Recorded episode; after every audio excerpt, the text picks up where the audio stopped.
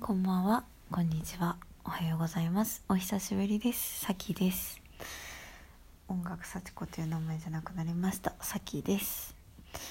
えー、今日はね、そう、最近出会っていいわーって思うものをシェアしたいなと思うものをシェアしてまいります。えー、まず一つ目。前田裕二さんの本「メモの魔力」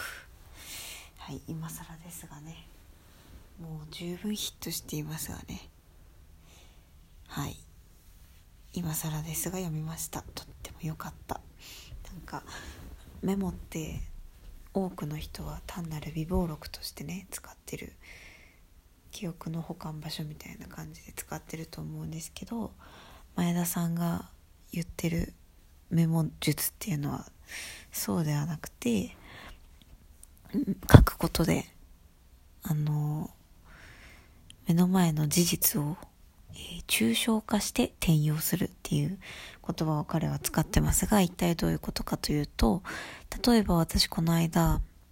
えっ、ー、とマザーハウスっていう洋服屋さんに入りました。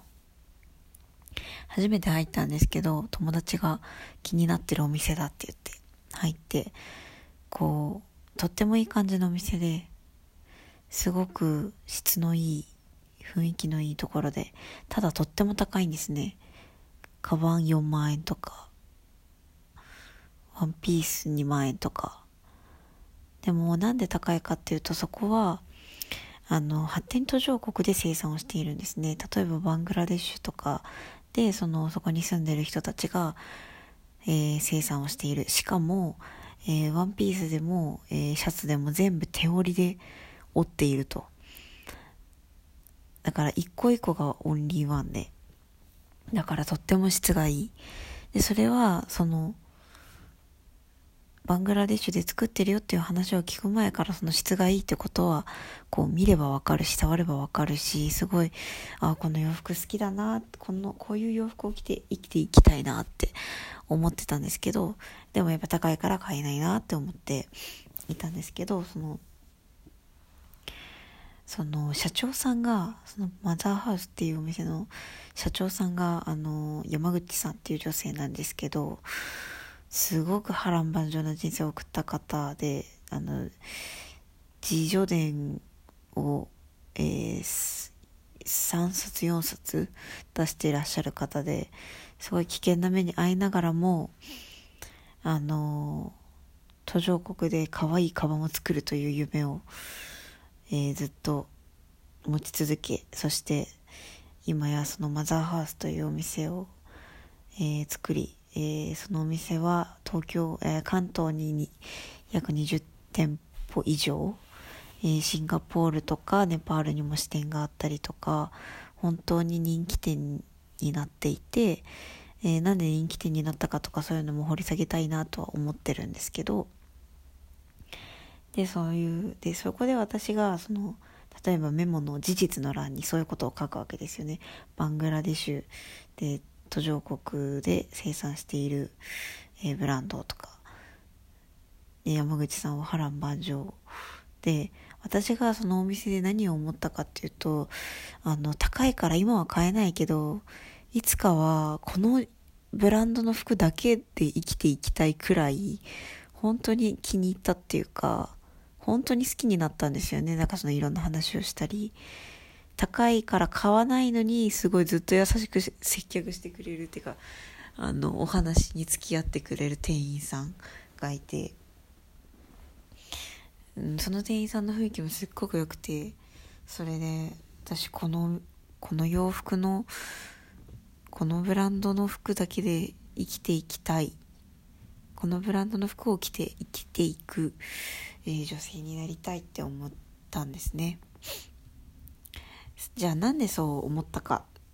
そこからこう抽象化転用っていうのが始まるんですけど抽象化っていうのが、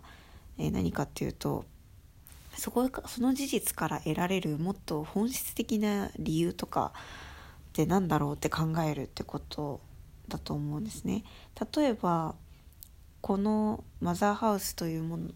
ブランドに私がすごく、えー、共感したというかファンになったのは何でだろうって思ったらやっぱりそのストーリーその裏にあるストーリー品質の良さだけじゃなくてその裏にあるストーリーとか、えー、社長さんのキャラクターとかでやっぱりこうストーリーが人を引きつけるっていうもういろんな人が言ってることですけど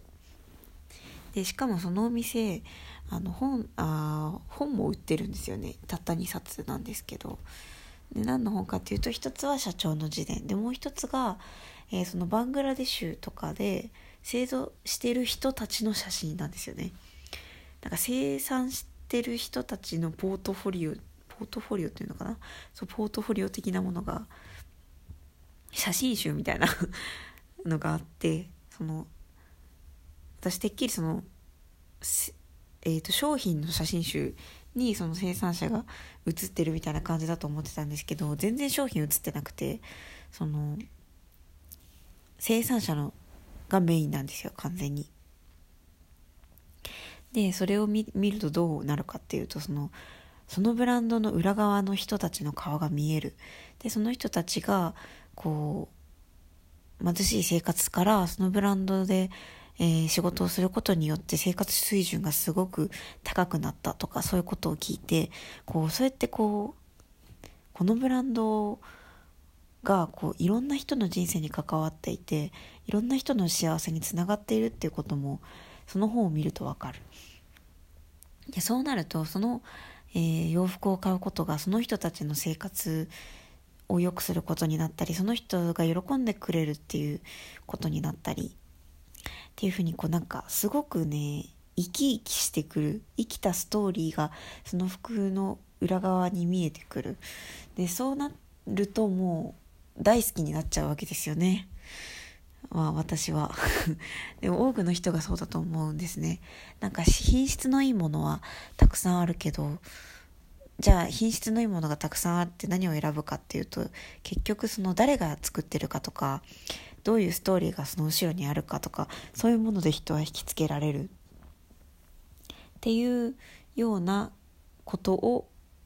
えー、その事実からその私がそのブランドに引きつけられたという事実から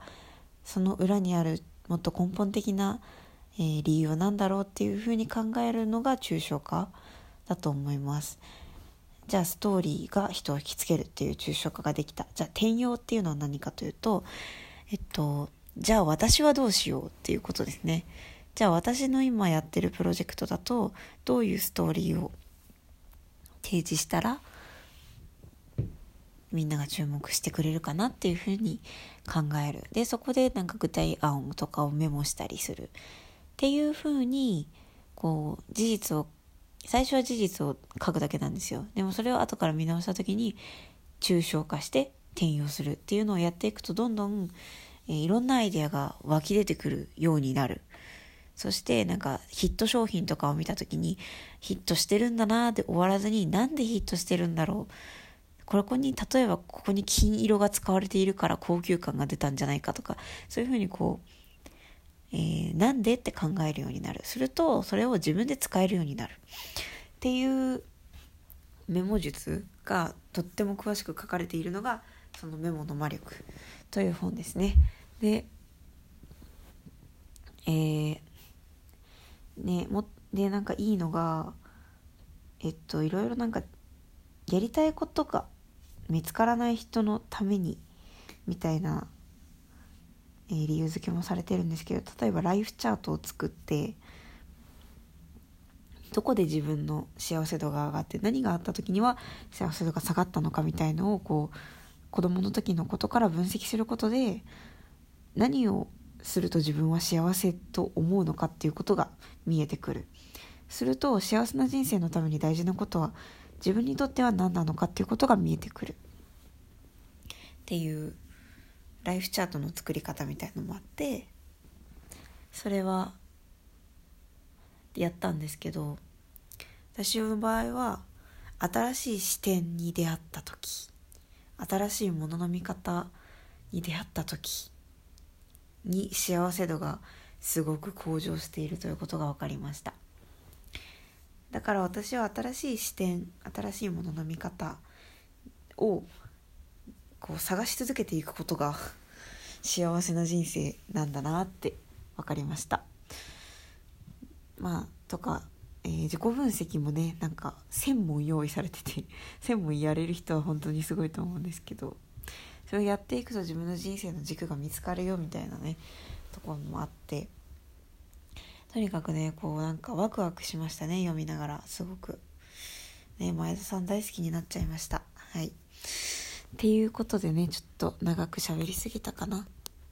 10分くらい喋りましたね。じゃあということでまず最近出会った素敵なもの丸一メモの魔力前田裕二さん作でした。えー、っと気が向いたらこの先もレコーディングします。でまああれだよね。聞いてる人は新しいのから順番に聞くからまあ何でもないです。失礼しました。はいそれじゃあまた。またあそうだ宣伝しよう。えっと YouTube で、えー、自分の作った歌を歌っています、えー、そしてここならっていうサイトでは、えっと、作曲の依頼を受けてあの依頼者の方のた方のためだけに曲を作っています。えー、っとなんだろうね。えっとね YouTube もここならもう音楽幸子って検索したら出るかな？音楽幸子って検索して「さき」っていうやつを探してください。めんどくさくてすいませんね。はい。でブログもやります。えー、っとねなんだろうね。なんか見つけられたら見つけてください。それじゃまた。